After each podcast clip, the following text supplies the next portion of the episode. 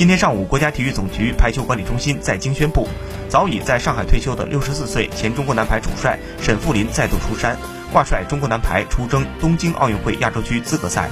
这是沈富林时隔二十二年再度挂帅中国男排。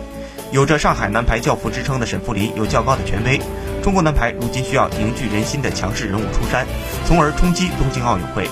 一九九零年至一九九七年，沈富林出任中国男排主教练，但未能率队打进一九九二年巴塞罗那奥运会和一九九六年亚特兰大奥运会。沈富林说：“中国女排就是榜样，榜样就在身边，大家要有担当，细化训练内容，打出顽强的精气神儿，这是最重要的。”